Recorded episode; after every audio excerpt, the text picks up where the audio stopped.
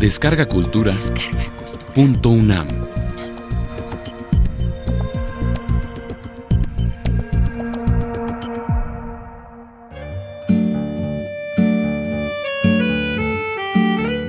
La biología y sus grandes generalizaciones.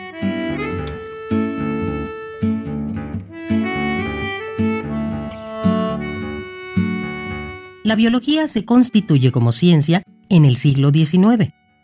Fueron varias las causas que hicieron que la enorme información que se tenía sobre los seres vivos se organizara en una estructura teórica y metodológica unificada. En primer lugar, se definió su objeto de estudio. La historia natural había descrito minuciosamente lo que en ese momento se pensaba que eran creaciones de Dios, y éstas incluían animales, plantas y minerales. Pero a principios del siglo XIX, el avance del conocimiento sobre los organismos planteó la necesidad de constituir una ciencia que se abocara a su estudio específico. En este periodo, se plantearon también conceptos y teorías que dieron unidad al conocimiento que se tenía sobre los seres vivos. La teoría celular establece que las células son la unidad morfológica y funcional de todos los seres vivos. La teoría de la evolución plantea que las características de los organismos son el resultado de una historia de cambios que se han llevado a cabo desde hace aproximadamente 3.500 millones de años y explica el origen de la diversidad. La teoría del gen explica una de las características fundamentales de los seres vivos, la continuidad de la vida. En conjunto, estas teorías plantearon las más importantes generalizaciones de la biología, la unidad, la continuidad, la diversidad y el cambio. A continuación mencionaremos los temas centrales que abordan estos grandes programas de investigación, así como algunos aspectos relacionados con su proceso histórico de construcción que te permitirán comprender la trascendencia de sus planteamientos en la conformación de la biología como ciencia.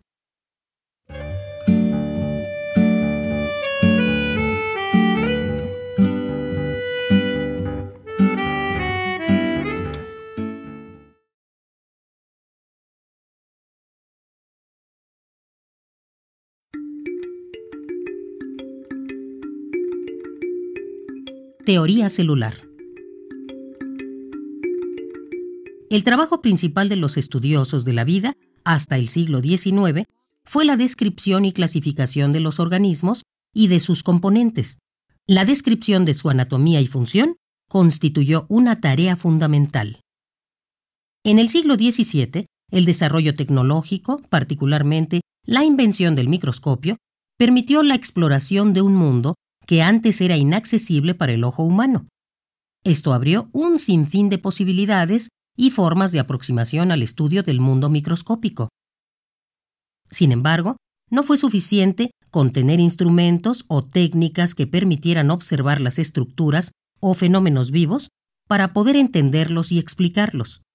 Fue necesario también contar con marcos conceptuales que permitieran interpretarlos. Un ejemplo de ello lo constituye el planteamiento de la teoría celular. Las células fueron vistas y descritas por primera vez a mediados del siglo XVII. Anton van Leeuwenhoek, 1632-1723, naturalista holandés, investigó los más variados objetos con ayuda de unos cristales de aumento que él mismo construyó, y describió diferentes tipos de células como el espermatozoide, las bacterias, y los protozoarios. Fue Robert Hooke, en 1665, quien en su libro Micrografía muestra imágenes de células de corcho, a las que les da el nombre que usamos hoy en día. Las estructuras celulares, observadas principalmente en plantas, revelaban la existencia de discretas vesículas y también de elementos sólidos que las rodeaban, las paredes celulares. Pero estas estructuras llamadas células eran consideradas solo como un componente más de la planta. Se discutía el modo como se formaban, pero no había, por supuesto, ninguna explicación aceptable. En el siglo XVIII, estas observaciones botánicas eran muy bien conocidas. Sin embargo, eran objeto de poca reflexión seria. La microscopía animal se enfrentaba a problemas más serios, ya que los tejidos animales eran más difíciles de manipular y observar. A partir de 1800 se volvió a despertar el interés en la anatomía microscópica vegetal. En 1830 ya existía un buen número de observadores y observaciones que proporcionaban un fundamento empírico que era necesario explicar. El botánico francés Charles Brisson Mirvel, 1776-1854, declaró que las células se encontraban en cualquier parte del organismo y especuló sobre la manera en la que se producían. El núcleo celular fue observado por primera vez en 1700 por Anton van Leeuwenhoek y nombrado en 1831 por Robert Brown. Y aunque parecía que las plantas estaban compuestas por células y se describían sus formas y sus componentes, nadie estaba seguro de lo que podría ser una célula. A finales de la década de 1830, Theodor Schwann, 1810-1882, y Matthias Schleiden, 1804-1881, anunciaron la teoría celular. Ambos investigadores, el primero zoólogo y el segundo botánico, lograron integrar las tendencias de observación y pensamiento de su época, que hablaban de la necesidad de encontrar la unidad de lo vivo. Con investigaciones microscópicas, escrupulosas y renovadas, pudieron establecer una de las más grandes generalizaciones de la biología. Las células son la unidad estructural básica de todos los organismos. Su logro fue idear y publicar una teoría coherente de las células. Las investigaciones de Schleiden lo habían convencido de que las células constituían la base estructural de la planta y que tenían un modo de formación común. Después de una comunicación verbal con Schwand, este quedó impresionado por la semejanza que él mismo había observado en el estudio de los tejidos de animales. Schwann pensó que el establecimiento de una nueva visión en la estructura orgánica solo podría demostrarse si se encontraba que las partes elementales de los animales se desarrollaban de la misma forma que las células vegetales. Es decir, si se mostraba que las causas de la generación, tanto vegetal como animal, eran idénticas, entonces los productos de este proceso, o sea, las células, tendrían que ser también cuerpos equivalentes.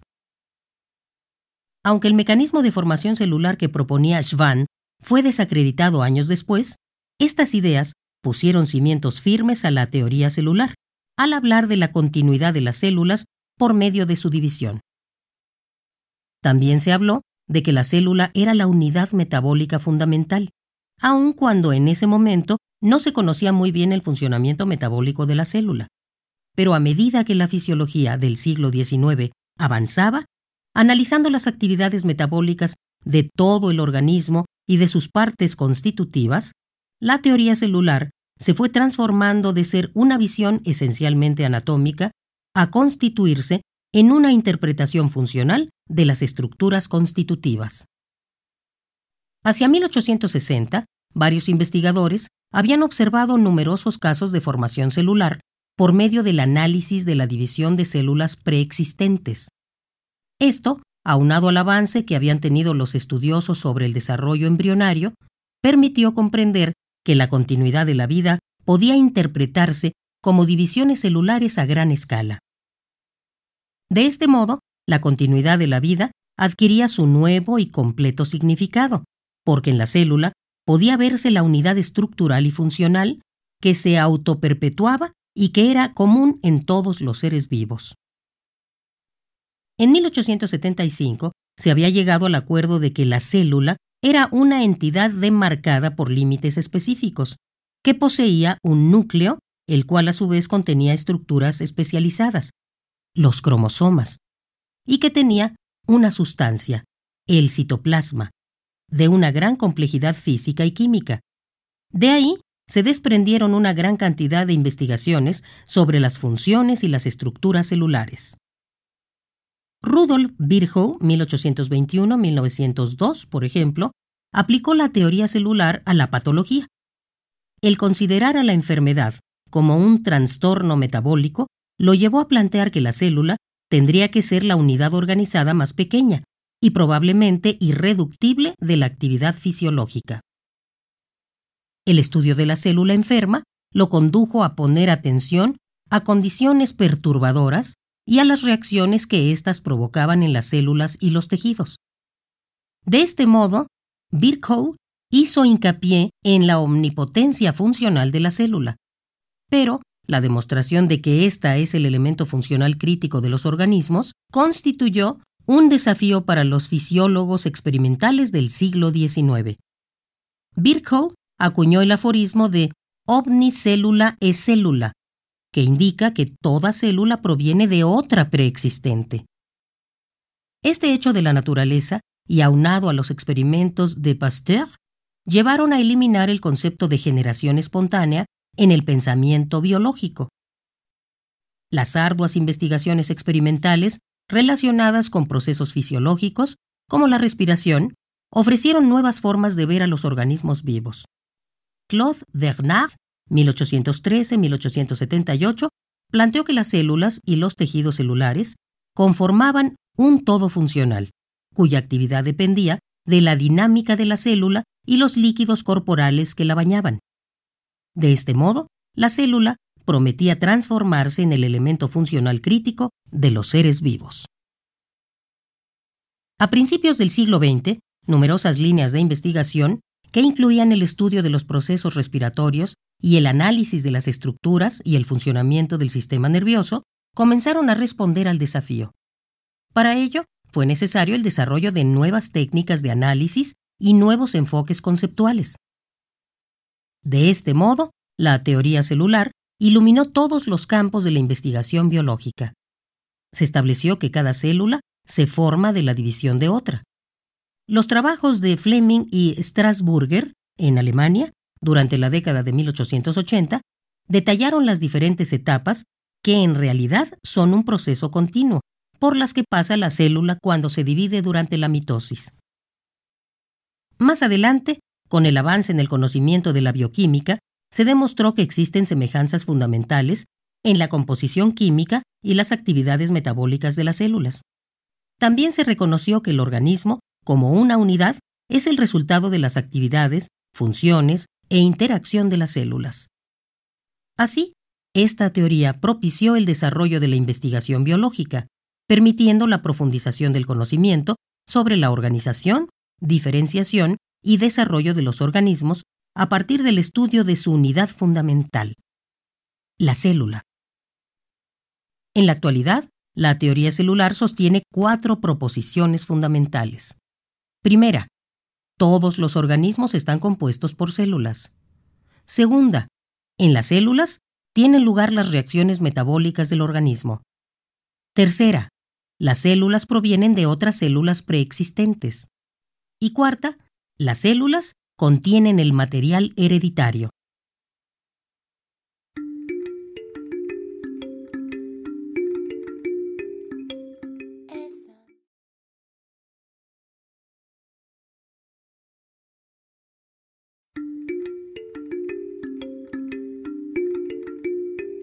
Teoría de la evolución. Desde que surgió la especie humana, hace más de 100.000 años, hombres y mujeres nos hemos preguntado cómo apareció nuestra especie y el resto de seres vivos que habitan nuestro planeta. En la antigüedad, los humanos trataron de entender la naturaleza con base en concepciones religiosas. Creyeron que por la acción de uno o varios seres omnipotentes se pudieron crear todos los seres vivos, y que éstos se mantienen tal y como los conocemos.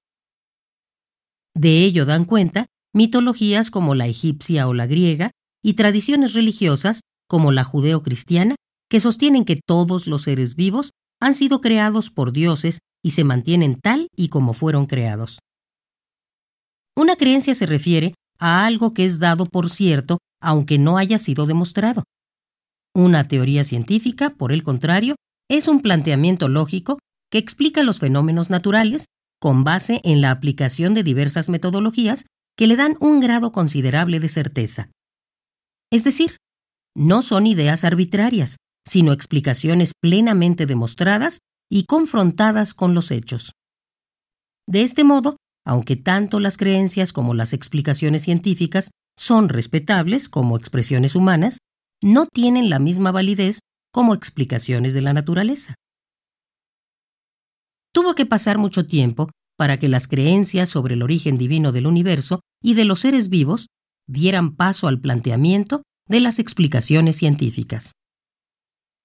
Fue a finales del siglo XVIII y a principios del XIX cuando empezaron a plantearse teorías basadas en fundamentos naturales, donde se habla acerca de la transformación de las especies y del origen natural de los seres vivos, incluyendo a los humanos. Durante este periodo, las explicaciones históricas fundamentales para los naturalistas, que pensaban que los seres vivos evolucionaban, se convirtieron en un tema esencial.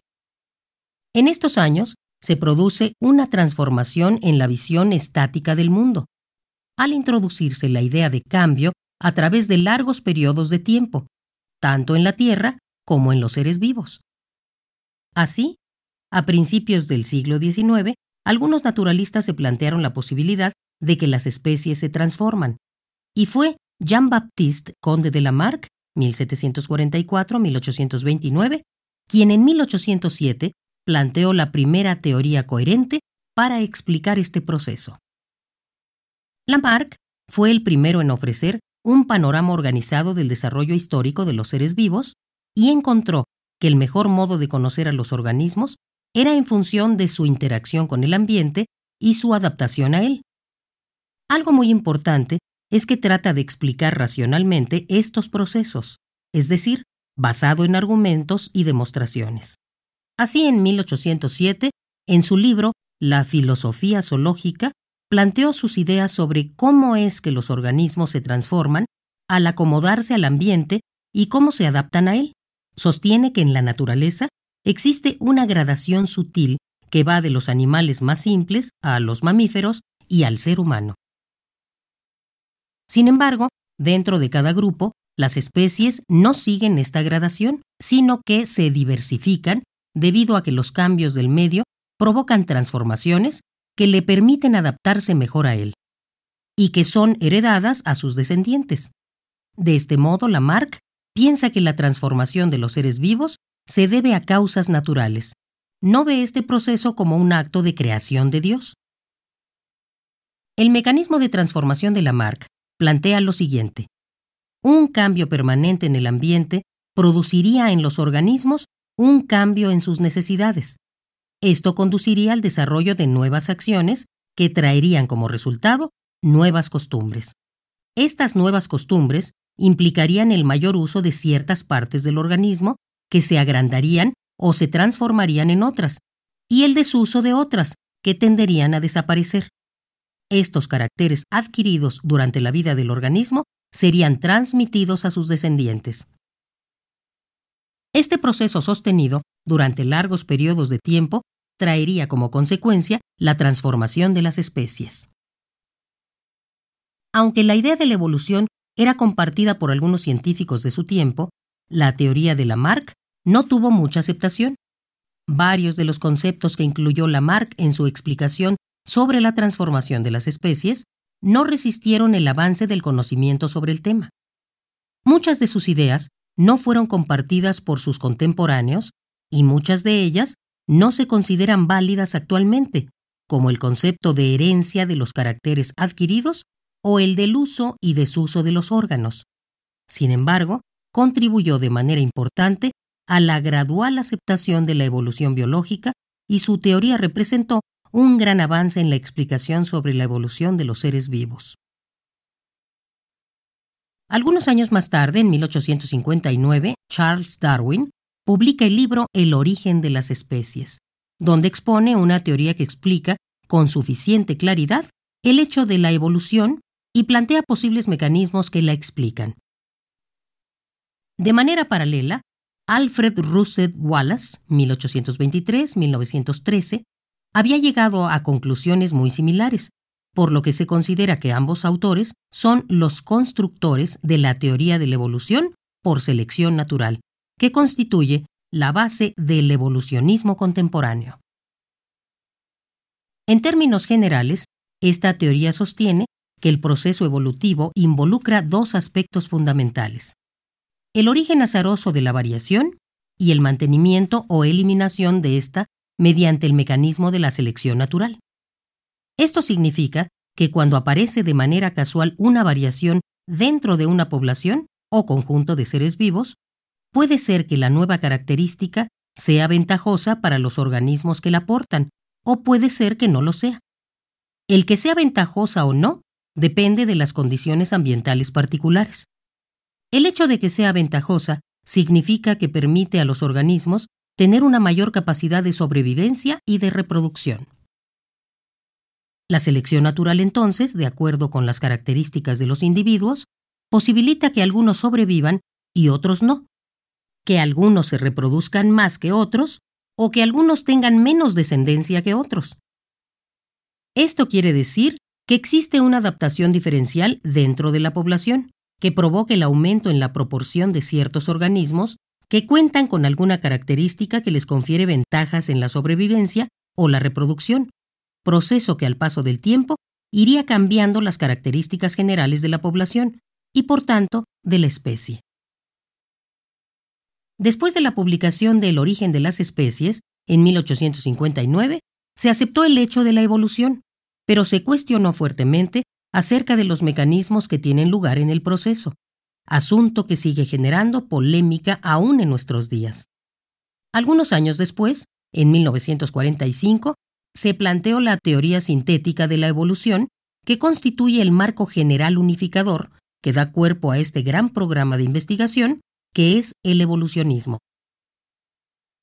La evolución es aceptada como un hecho, y la selección natural como el principal mecanismo que explica la diversidad y adaptación de los seres vivos, además de la consideración de otros mecanismos como la deriva génica.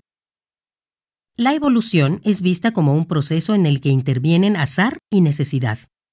El azar, producto de la recombinación genética y las mutaciones, y la necesidad, resultado de la respuesta que deben dar los individuos ante un ambiente cambiante e impredecible. En la actualidad, se considera que la evolución de los organismos es una conclusión científica que puede ser aceptada con tanta confianza como el hecho de que la Tierra es redonda o de que los planetas se mueven alrededor del Sol.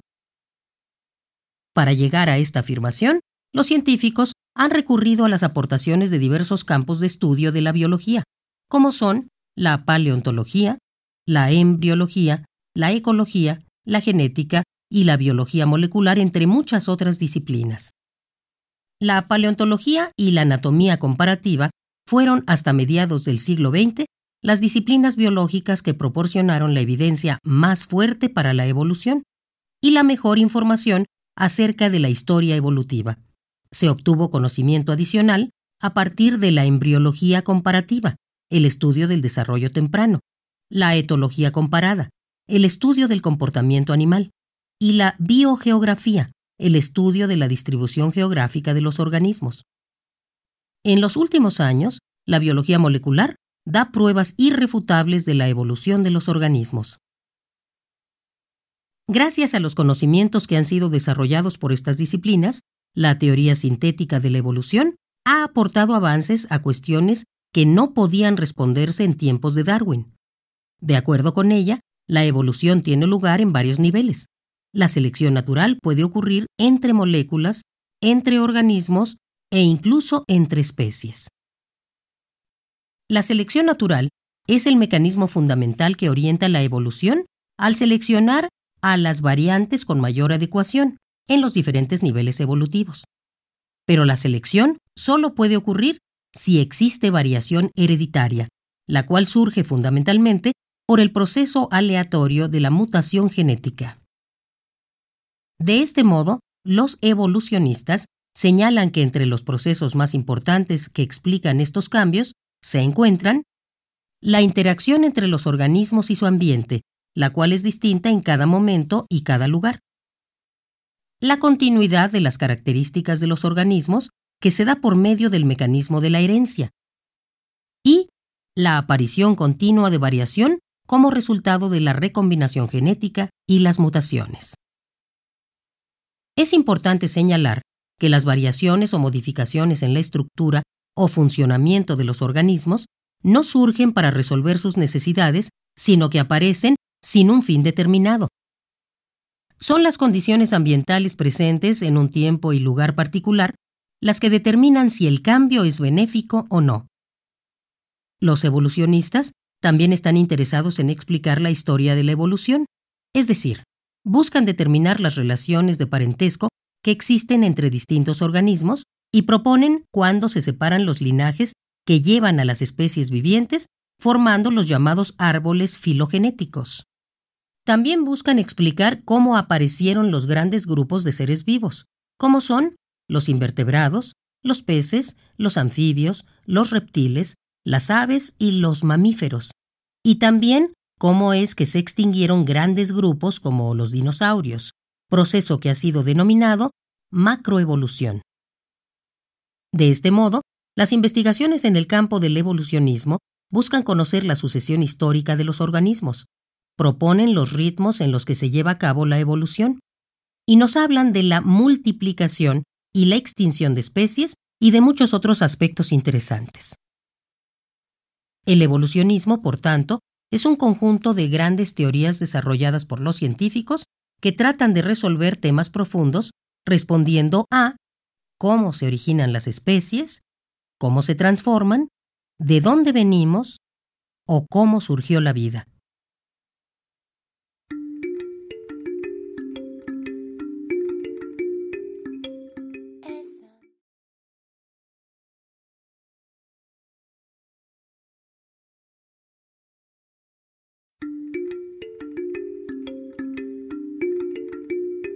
Teoría del gen. ¿Por qué los hijos se parecen a sus padres? ¿Cómo se transmiten las características de generación en generación?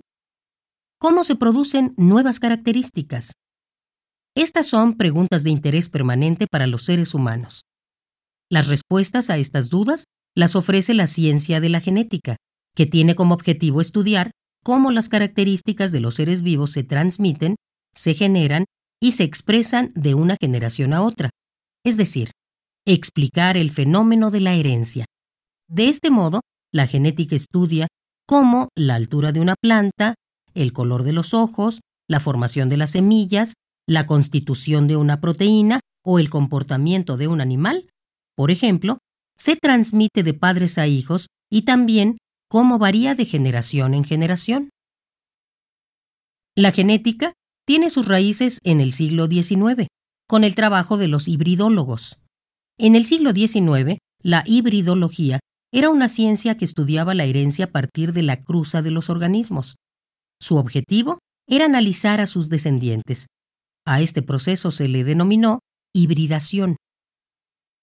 Este método proporcionó información acerca de la fertilidad o esterilidad de los descendientes híbridos y de la imposibilidad de obtener cruzas fértiles de los organismos de diferentes especies.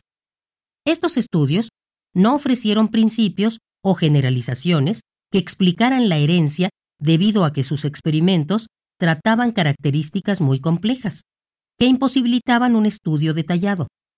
Además, no estaban vinculadas con otras disciplinas, como por ejemplo la citología disciplinas que estaban teniendo avances en el estudio e identificación de las partículas de la célula, los llamados cromosomas que se multiplicaban y dividían durante la reproducción celular. La genética surge con los trabajos de Gregor Mendel, 1822-1884, que pasó parte de su vida trabajando en Brno, en Austria. Los trabajos de Charles Darwin eran muy conocidos y Gregor Mendel tenía la intención de mostrar, de manera experimental, cuál era el origen de las especies. Mendel no logró explicar esto, pero sí pudo generalizar algunos principios sobre cómo se heredan las características de generación en generación. Mendel adoptó el método de análisis de poblaciones en lugar del estudio de individuos particulares seleccionó cuidadosamente las plantas que debía usar en sus experimentos, proceso que le llevó dos años de cruzas controladas de plantas del chícharo, cuyos nombres científicos son Pisum sativum, Pisum quadratum y Pisum umbellatum. Pensaba que el control del tipo de cruzas entre diferentes individuos permitiría rastrear la herencia de ciertas características durante varias generaciones, lo que permitiría establecer principios que explicaran su herencia o transmisión. Mendel encontró que las contribuciones de los padres se expresaban de manera desigual. Pensó que si los rasgos o características de cada planta se heredan como elementos o partes, entonces cada planta recibe un elemento de cada uno de los padres. Esta herencia particulada significa que el progenitor contribuye con un elemento. Por tanto, el hijo tiene pares de elementos, a los que Mendel llamó caracteres diferenciantes. La primera generalización que hizo, la conocida como primera ley de Mendel, se refería a la separación o segregación de los elementos durante la formación de los gametos. La segunda generalización, segunda ley de Mendel, se refería a la herencia independiente de los pares de elementos. Sostiene que durante la formación de los gametos, cada par de elementos se segrega de manera independiente.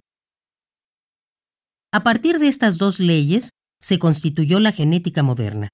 Sin embargo, el trabajo de Mendel no fue muy conocido en su época, y fue en 1900 que fue redescubierto por Hugo Vries, 1848-1935, Erich von Schermack, 1871-1962, y Karl Correns, 1864-1933. Una vez que esto sucedió, el mendelismo se desarrolló y expandió por Europa y América.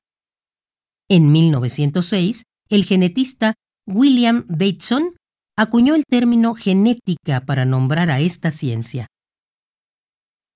Cuando Mendel publicó sus resultados, no se conocía con claridad el comportamiento de los cromosomas durante la división que tiene lugar en la formación de los gametos, proceso conocido como meiosis. Fue Sutton en 1903 quien logró aplicar las leyes de Mendel al comportamiento de los cromosomas. De este modo se pensó que los cromosomas son los portadores de los elementos hereditarios que serían llamados genes. Cuando los cromosomas se separan durante la meiosis, se llevan los genes consigo. Entonces cada elemento del par pasa a células distintas por lo que cada célula contiene un solo elemento del padre o de la madre. Esto explicaría la primera ley de Mendel. La segunda ley se explica al suponer, por ejemplo, que si tenemos dos factores o genes que se encuentran en cromosomas distintos, entonces, durante la división celular meiótica, se separan de manera azarosa, es decir, independientemente uno de otro. De la aplicación de estas leyes se derivaron varias líneas de investigación. Una de ellas, que desarrolló el botánico danés Johansen, permitió acuñar conceptos fundamentales para entender la herencia como son gen, genotipo y fenotipo. El genotipo se refiere al conjunto de todos los genes, el fenotipo a las características que podemos ver como son las formas, texturas, colores de las hojas, color de los ojos, etc. Y el gen a la unidad de la herencia. Otro descubrimiento importante, hecho por East y Nilsson Ale, permitió establecer la posibilidad de que más de un gen interviniera en la determinación de un carácter particular. La línea de investigación que más aportaciones hizo a la genética naciente fue la desarrollada por el llamado Grupo de las Moscas, conformado por Thomas Hunt Morgan, 1866-1945, y sus alumnos Alfred Sturtevant, 1891-1970, Hermann Müller, 1890-1967, y Calvin Bridge, 1889-1938, quienes revolucionaron la manera de tratar los temas de la herencia, estableciendo nuevos enfoques experimentales y un conjunto de principios fundamentales que permitieron resolver enigmas que habían sido planteados anteriormente. Se le llamó el grupo de las moscas porque su objetivo de estudio fue la mosca, que les permitió observar cambios generacionales de manera mucho más rápida y más sencilla de lo que habían hecho sus predecesores, que generalmente trabajaban con plantas cuyos ciclos de vida eran más largos. En 1915 publicaron un libro, El mecanismo de la herencia mendeleyana, donde exponen los resultados de sus investigaciones. Este grupo pudo determinar que los factores elementales a los que Mendel se refería, los genes, formaban parte de los cromosomas y por tanto podría determinarse su localización específica dentro de ellos, lo que posibilitaría la construcción de mapas genéticos. A esto se le denominó teoría cromosómica de la herencia, explicación que les valió el Premio Nobel de Fisiología y Medicina de 1933. También reconocieron el fenómeno del ligamiento que se refiere al hecho de que dos caracteres se transmitan juntos, lo que no cumpliría la segunda ley de Mendel. Un ejemplo de esto es la herencia ligada al sexo, es decir, el conjunto de características que presenta uno u otro sexo que está determinado por los cromosomas sexuales. Estudiaron también el proceso de recombinación y de la distribución anómala de piezas o de cromosomas completos. Algunas veces, una parte de un cromosoma se desprende y se une a otro, fenómeno conocido como traslocación. Cuando la parte del cromosoma se une al cromosoma normal, se llama duplicación. Y deficiencia cuando la parte traslocada se pierde en divisiones posteriores. Estableció que algunos factores externos, como la radiación, pueden producir efectos permanentes en los cromosomas, sin afectar el resto de la célula. A esta nueva rama de la genética se le conoce como mutagénesis, y sus aportaciones hicieron que le fuera otorgado el Premio Nobel en 1947. Estos estudios han sido muy importantes debido a que ha sido posible inducir mutaciones a conveniencia, lo que ha permitido estudiar el gen individual, así como su estructura. La contribución más importante fue establecer que los genes tienen una existencia física capaz de cambiar o mutar por la acción de genes externos. El aspecto fundamental es que estas variaciones se heredan. De este modo, se pudo mostrar la forma en la que aparece la variación en la evolución, la cual pudo ser explicada por medio de las mutaciones o cambios físicos en los genes. Hasta 1945 se sabía que los genes eran la unidad fundamental de la herencia, pero poco se conocía acerca de su funcionamiento y estructura. Para ello, fue fundamental el aporte de la bioquímica, de estudios sobre errores de nacimiento que derivan en alteraciones metabólicas. George Badel, 1903-1989, y Edgar Tatum, 1909-1975, establecieron que los genes producen enzimas, proteínas, que actúan directamente en la cadena metabólica de la síntesis de las proteínas. De este modo, por primera vez, se relacionó la actividad bioquímica de un gen con su estructura molecular. Acuñaron la famosa frase de un gen, una enzima, que se refiere al hecho de que se necesita un gen para producir una enzima. Actualmente se sabe que los genes tienen instrucciones, es decir, codifican para formar polipéptidos, que son las moléculas que conforman las proteínas. Durante estos años, hubo una gran multiplicación de ideas en los trabajos realizados en los campos de la biología molecular, la medicina, la citología y la bioquímica. En 1943, por ejemplo, Salvador Luria, 1912-1991, demostró que las bacterias mutan de la misma forma que los organismos superiores y que sus adaptaciones son el resultado de la evolución. Por tanto, su sistema genético es semejante a los de los demás seres vivos conocidos. Lo que falta ahora es conocer qué era el material genético y cuál era su estructura. En la década de 1950, Seymour Vencer mostró que existía una estructura fina de material genético, donde podían caracterizarse por separado la unidad de función, mutación y recombinación. Introdujo los términos cistrón para las unidades genéticas funcionales, es decir, las unidades que contenían información para producir una proteína, mutón para la unidad de mutación y recon para la de recombinación. Ahora se necesitaba saber de qué estaba hecho el material genético y cómo se duplica para ser transmitido de células madres a células hijas. Gracias a las investigaciones con bacterias hechas por Avery, MacLeod y McCarthy en 1944, se pudo comprobar que el ácido desoxirribonucleico, o DNA, es la molécula portadora de la información genética. El DNA había sido descubierto por Meissner en el siglo XIX y desde 1920 se sabía que contenía cuatro bases nitrogenadas. Sin embargo, no se conocía su estructura.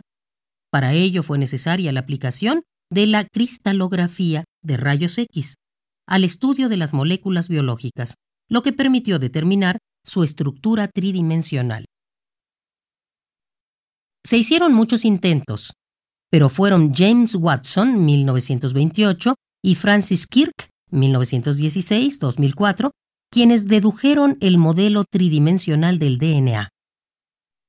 El modelo de la doble hélice representaba avances en el entendimiento de la replicación del DNA, una de las funciones fundamentales del material genético. El planteamiento de cómo se traduce la información del DNA a las proteínas fue hecho por Francis Kirk y sus colaboradores en 1961 y demostrado experimentalmente por Nirenberg. El resultado de estas investigaciones, denominado código genético, indica cómo se traduce el alfabeto del DNA, formado por la combinación de cuatro bases, al alfabeto de las proteínas, formado por la combinación de 20 aminoácidos. A partir de estos descubrimientos, se han desarrollado nuevos enfoques metodológicos y se han planteado hipótesis cada vez más ambiciosas que buscan explicar, dilucidar y manipular el DNA de diversos organismos. Se conoce cada vez más la estructura del gen, cuánto mide, cómo se lleva a cabo la síntesis de proteínas y se comienza a entender cómo se lleva a cabo la regulación genética. Estos avances amplían la concepción clásica del gen, el descubrimiento de las mutaciones puntuales, el entrecruzamiento intragénico y la acción de las enzimas de restricción permiten la visualización del gen de manera más profunda. A esto podemos añadir el descubrimiento de los genes reguladores, los operones y el código genético, que obliga ahora a no hablar más de genes, sino de unidades de recombinación o estructuras complejas que funcionan como una unidad. Se ha desarrollado también la ingeniería genética, que busca construir organismos de utilidad para los humanos. Para ello, han insertado ciertos genes dentro de organismos pequeños, como bacterias, para fabricar enzimas o vacunas de importancia médica para nuestra especie. Estas investigaciones han provocado también una gran discusión ética, económica y científica que nos lleva a reflexionar sobre el papel y la responsabilidad social de los científicos.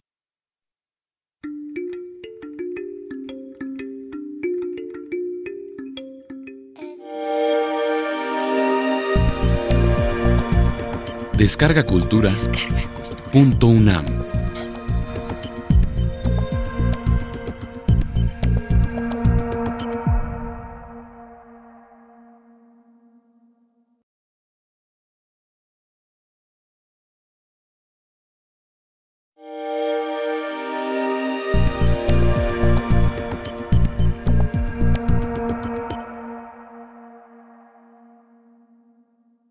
Resumen. Invención del microscopio y el desarrollo de nuevos enfoques y aproximaciones de estudio de los seres vivos posibilitaron el planteamiento de la teoría celular a mediados del siglo XIX. Esta teoría propició el desarrollo de la investigación biológica, permitiendo la profundización del conocimiento sobre la organización, diferenciación y desarrollo de los organismos a partir del estudio de su unidad fundamental, la célula. La teoría de la evolución constituye uno de los paradigmas centrales de la biología contemporánea. Sostiene que la gran diversidad de seres vivos y las adaptaciones que presentan al ambiente son el resultado de un proceso natural denominado evolución biológica. Charles Darwin y Alfred Russel Wallace argumentaron con suficiente claridad la existencia de la evolución y plantearon un mecanismo natural para explicarla, la selección natural. La evolución de los organismos puede ser aceptada con tanta confianza como el hecho de que la Tierra es redonda o de que los planetas se mueven alrededor del Sol. La genética estudia la continuidad de la vida. Tiene su origen en el siglo XIX con los trabajos de Gregor Mendel y la propuesta de que las características son entidades discretas o genes. Los genes son porciones de una molécula en forma de polímero largo llamado ácido desoxirribonucleico o DNA. Se ha avanzado de manera impresionante en el conocimiento de su estructura, funcionamiento y transmisión. A partir de estos descubrimientos, se han desarrollado nuevos enfoques metodológicos que plantean hipótesis ambiciosas que tratan de explicar, dilucidar y manipular el DNA de diversos organismos.